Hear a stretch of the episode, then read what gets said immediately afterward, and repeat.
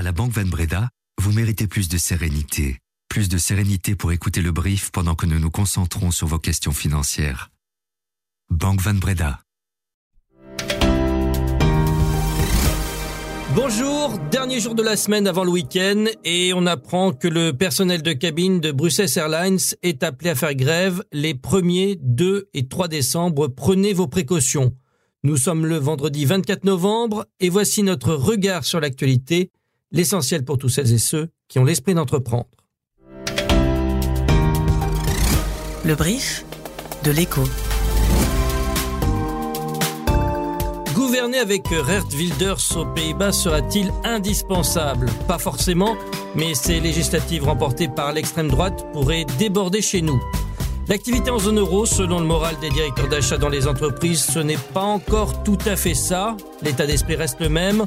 On est dans une contraction de l'économie, même si une lumière brille au bout du tunnel. Les populations assiégées de la bande de Gaza attendent toujours qu'on les soutienne. Elles manquent d'eau et de médicaments. L'aide humanitaire devrait arriver avec la trêve de 4 jours. Je suis Guillaume Cordeau et vous écoutez le brief.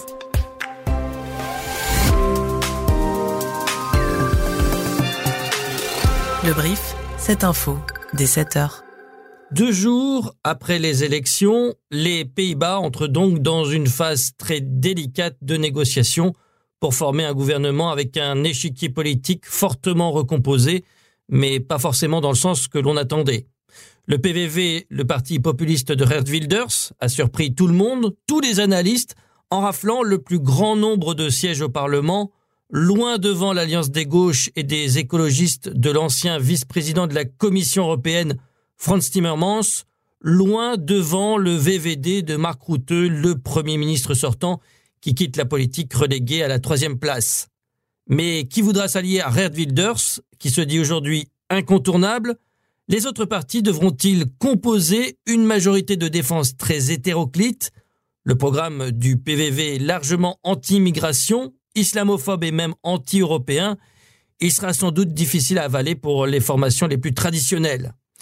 Ce vote d'extrême droite aux Pays-Bas doit-il nous interpeller? Peut-il avoir des implications chez nous, en Flandre, durant la campagne électorale qui a déjà commencé? Nous avons posé la question à Pascal Deluit, politologue à l'ULB. Il est indubitable que le Vlaams a vu ses résultats avec bonheur. Hein. Le PVV est un parti euh, partenaire, euh, il est très largement sur les mêmes thématiques. Et donc, dans un contexte où déjà les intentions de vote pour le Vlaams étaient un étiage élevé, ben, ça va, je dirais, être dans une logique euh, d'accentuation de ce qu'on pourrait considérer comme, comme une vague du Vlaams Il faut pas oublier que l'élection en Belgique a lieu que dans sept mois et que entre maintenant et le 9 juin, il peut se passer quand même un certain nombre d'autres événements d'autres dynamiques qui peuvent modifier euh, cette perception. Mais si le PVV parvient à constituer une majorité, cela pourrait quand même donner de l'espoir aux nationalistes flamands. on sait euh, du côté du Vlaams Belang que c'est un parti qui maintenant aspire clairement à l'exercice des responsabilités. Or, il se fait qu'on a deux séquences électorales euh, où tous les niveaux sont concernés, régional, fédéral, européen et puis provincial et communal.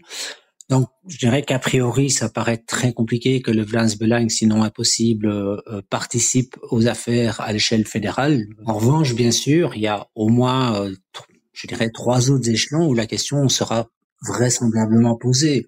Donc, la question de la participation du Vlaams Belang au pouvoir, soit à l'échelle locale, soit à l'échelle provinciale, soit à l'échelle régionale, se posera sans doute avec une acuité euh, jamais connue auparavant.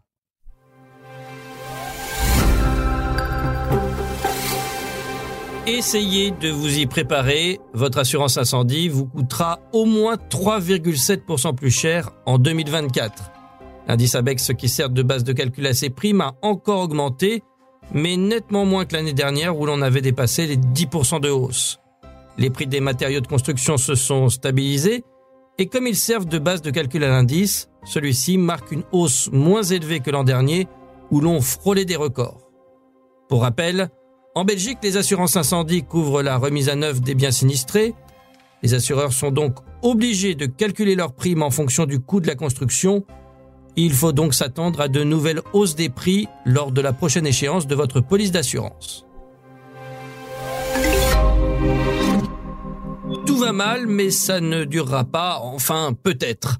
C'est en substance la conclusion des derniers indices PMI européens qui mesurent l'état d'esprit des directeurs d'achat des entreprises. C'est un indicateur économique très important.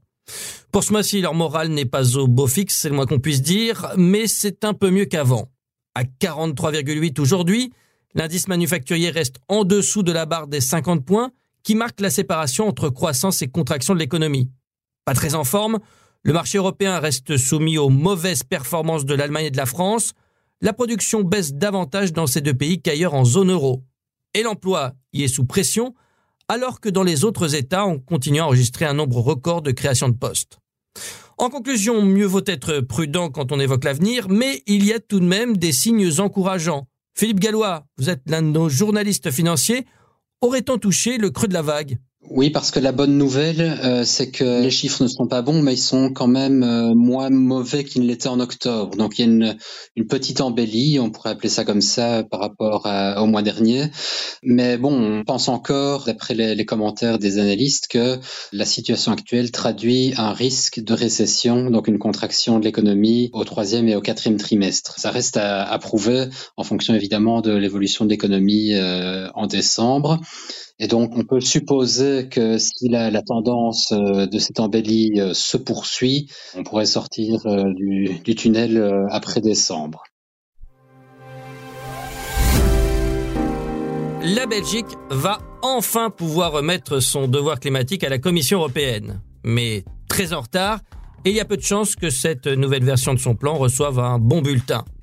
La Flandre a finalement accepté de reconnaître l'objectif de réduction des émissions de 47% fixé à la Belgique pour 2030, mais la ministre de l'Environnement du gouvernement flamand, Zoaldemir, refuse de toucher à son plan régional qui limite la réduction à 40%. Il y aura donc de fortes chances que la Commission refuse la cohabitation du plan fédéral belge et du plan régional flamand avec des objectifs différents. Sur le papier, le fédéral et les entités fédérées ont aussi approuvé le principe d'une responsabilité financière conjointe. Si la Belgique ne parvenait pas à tenir ses objectifs, amende à la clé. Mais le moment venu, on peut déjà imaginer que les discussions seront compliquées. La trêve, qui était initialement prévue hier matin dans la bande de Gaza, a finalement été reportée à ce matin 6 heures heure belge et la libération des premiers otages israéliens détenus par le Hamas devrait débuter en fin d'après-midi. Un retard essentiellement dû à la signature de l'accord lui-même par le Qatar et le Hamas, de même qu'à des discussions de dernière minute sur les noms des otages israéliens et les modalités de leur libération. Le principe de la trêve de quatre jours, très fragile, n'est donc pas remis en question, mais hier, les combats continuent encore dans la zone côtière où la situation humanitaire se dégrade. Notre correspondante en Cisjordanie, Inès Gilles, est en contact régulier avec un habitant resté dans le nord de l'enclave. Appelons-le Michel pour préserver son anonymat. Il a 26 ans et fait partie de la communauté chrétienne de l'enclave palestinienne, réfugié dans l'église de la Sainte Famille de Gaza. Michel m'affirme qu'il a peur de ne jamais pouvoir revenir chez lui et qu'il se sent en sécurité dans l'église. Régulièrement, il m'envoie des vidéos des bombardements, comme on vient de l'entendre sur ce son. Il a fait le choix de rester dans le nord, malgré les appels de l'armée israélienne à partir vers le sud. Début novembre, il m'envoie des photos. Sa maison a été bombardée par l'aviation israélienne. Et puis l'autre église de Gaza, orthodoxe, a été visée par des bombardements, tout comme les hôpitaux de plus en plus touchés par l'aviation de Tsahal. Quand les soldats israéliens ont envahi la ville de Gaza à la mi-novembre, Michel m'a dit qu'il en avait aperçu certains, mais par crainte de représailles, il s'exprime peu sur le sujet. En début de semaine, il m'envoie une photo alarmante. Il est blessé à la jambe droite, entouré d'un bandage, son pied est posé dans une mare de sang. Il se trouvait non loin de sa maison en pleine journée lorsqu'un missile a frappé son quartier. Il a été touché par des éclats d'obus mais Michel a pu être soigné par un médecin présent dans l'église de la Sainte Famille avec la communauté. À mesure que les jours passent, les provisions se font de plus en plus rares dans l'église. Les premières semaines de la guerre, Michel s'estimait chanceux, ils avaient de l'eau potable et de la nourriture. Mais ce jeudi, il m'envoie un message. La nourriture est de très mauvaise qualité, il manque de médicaments et surtout, ils ont très peu d'eau, ils en consomment en petite quantité. Les bombardements continuent sur l'enclave, m'a-t-il dit dans son dernier message ce jeudi après-midi. Michel, catholique, craint pour les jours à venir. Il remercie Dieu d'être encore en vie.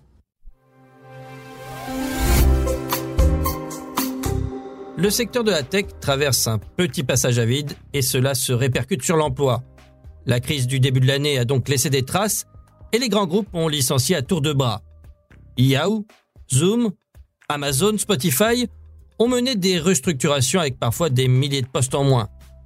Selon une étude du bureau britannique Cravio, les entreprises de la tech européenne ont également diminué les embauches de l'ordre de 40% cette année. Problème de base, quelle que soit la taille de la société, le financement, la hausse des taux rend l'argent plus cher et les levées de fonds sont plus difficiles. Les entreprises freinent donc les embauches pour réduire les dépenses. L'association professionnelle belge Agoria fait le même constat chez nous. Pour la première fois depuis trois ans, la tech locale s'attend à une baisse du nombre d'emplois. Allez, c'est reparti pour un tour. C'est aujourd'hui le Black Friday, le jour des serial shoppers, avec son avalanche de promotions et de prix fracassés ou en tout cas annoncés comme tels, ce qui n'est pas toujours le cas. Parce que, comme le fait remarquer l'association de défense des consommateurs Test Achat, une très grosse promo sur un bien dont on n'a pas besoin ou de mauvaise qualité, ce n'est jamais une bonne affaire. Mais il faut le constater, en Europe, les consommateurs se sont mis au diapason des États-Unis pour cette journée de folie qui lance bien souvent la campagne commerciale pour les achats de Noël. Mais cette mode ne fait pas plaisir à tout le monde, particulièrement aux petites enseignes qui sont obligées de s'aligner sur les monstres internationaux comme Amazon sans en avoir la même force de frappe. Écoutez l'analyse d'Isabelle Skeuling, elle est professeure de marketing à l'UC Louvain. Je dirais pour le commerce local, c'est vraiment pas un bénéfice et c'est en fait créer des soldes avant les soldes, ce qui n'est pas idéal parce que le commerçant doit quand même essayer de euh, vendre à un prix plein pendant quelques mois avant que les soldes n'arrivent et il n'y arrive plus parce que on a euh, ces promotions qui viennent tout le temps et on habitue le consommateur à attendre les promotions avant d'acheter, ce qui, euh, d'un point de vue commercial, n'est pas du tout bon pour ce commerce local. Bon, j'en profite pour faire ma liste de courses. Après tout, c'est bientôt le week-end. Alors, il me faudrait une nouvelle chemise, un nouveau jean et un manteau bleu, pourquoi pas. Ah, vous êtes toujours là? Très bien, dans ce cas, je vous souhaite une très bonne journée à tous. Lundi, Laurent Fabry recevra François Gemène, politologue et spécialiste de l'environnement. Les sujets sont nombreux à l'aube de la COP28 à Dubaï. À très vite